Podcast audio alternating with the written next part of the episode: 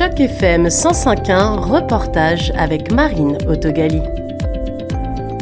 Le Club canadien de Toronto organisait fin janvier une rencontre intitulée Horizon francophone, réinventer ensemble l'avenir économique en Ontario. Quatre panélistes ont pu échanger autour de la question pendant presque deux heures, dans une discussion animée par Sandra Padovani. Ce fut l'occasion pour les uns et les unes de parler de leur perception de la francophonie au prisme de leur expérience professionnelle ou de leur projet d'avenir pour la communauté. Une des panélistes était la première vice-présidente de la BDC en Ontario, la Banque de développement du Canada, qui est l'institution qui aide les petites et moyennes entreprises. Paula Quickshank.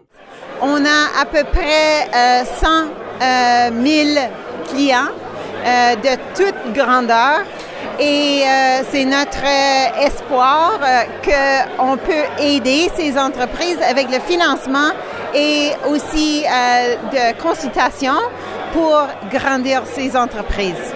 Pourquoi la BDC est invitée ce soir à parler de l'avenir de l'économie en Ontario?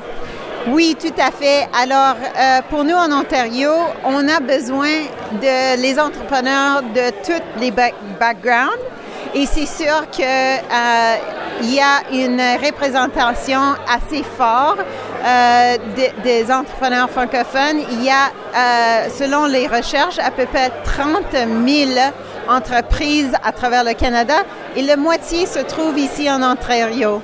Alors, euh, je sais que c'est une euh, communauté vive et, et, nous, on veut euh, aider un peu la collaboration entre ces entreprises.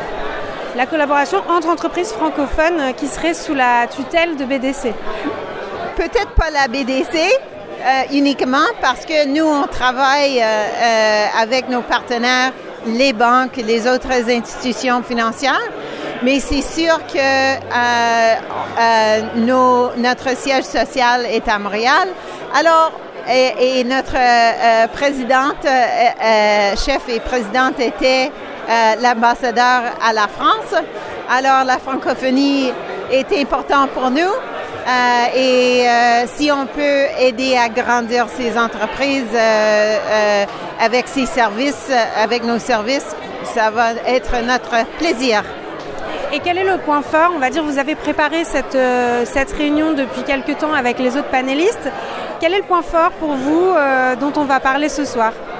Alors, euh, c'est sûr que les différences démographiques qu'on voit dans cette période sont importantes pour les entreprises. Alors, le fait que les entrepreneurs deviennent de plus en plus âgés, c'est un fait qui nous concerne et ça contribue un peu ces jours-ci à un manque d'entrepreneuriat dans, dans, notre, dans notre économie.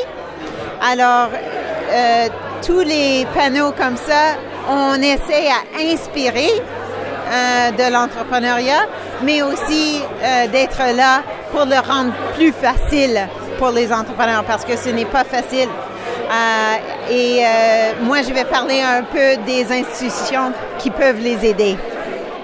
Karel Laouri est propriétaire du restaurant Instant du Palais. Elle est formatrice et motivatrice et également programme advisor au ministère du Travail et de l'Immigration. J'ai été invitée en tant qu'entrepreneur, propriétaire du restaurant Instant du Palais. Ouais. Je pense qu'on va parler, enfin, on a le thème, donc c'est l'entrepreneuriat francophone et, euh, et euh, ses avantages sur l'économie euh, canadienne. Oui, j'ai très hâte de partager mon expérience. Ça sera aussi ça, un partage d'expérience, un échange avec le public. Pour vous, la francophonie, elle a un impact sur l'économie à Toronto? Euh, Oui, définitivement, définitivement, parce que euh, vous voyez le flux d'immigrants qu'il y a eu ces dernières années. Parmi eux, il y a beaucoup de francophones. En gros, euh, 50% des PME francophones du Canada hors Québec sont basés ici en Ontario.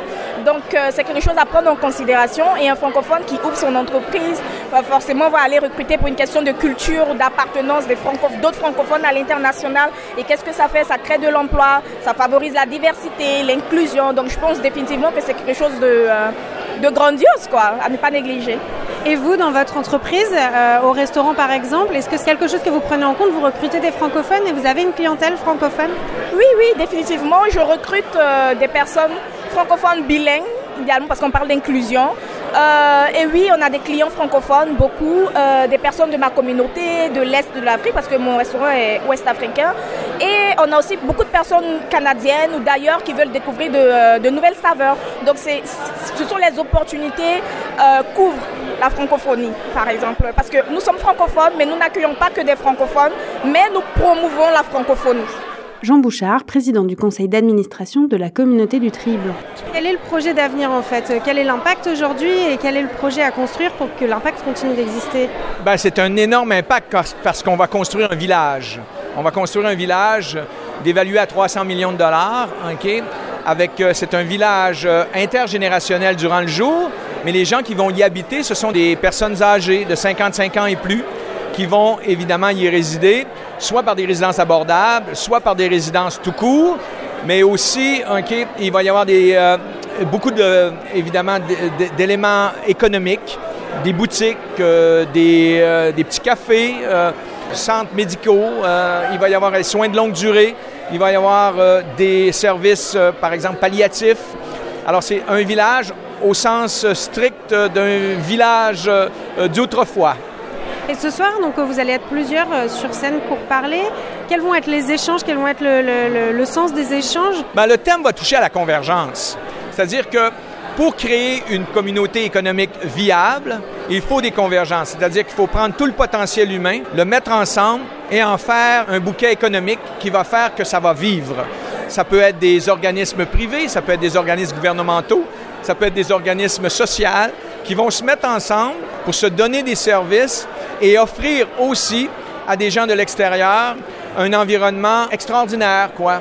On va vouloir aller prendre un, croissant, on va, vouloir aller chez un dentiste, on va vouloir aller chez une fleuriste.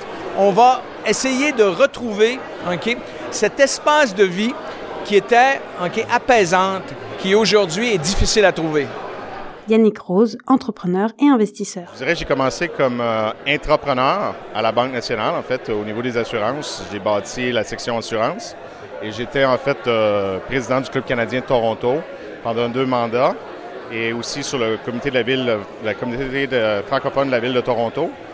Et euh, par la suite, euh, lorsque j'étais vice-président Banque nationale des assurances, j'ai bâti un portefeuille immobilier. Alors, je suis entrepreneur dans l'immobilier et là, j'ai parti des, des, business qui étaient reliés à l'immobilier, comme le property management, la construction et euh, le, le désastre pessimiste.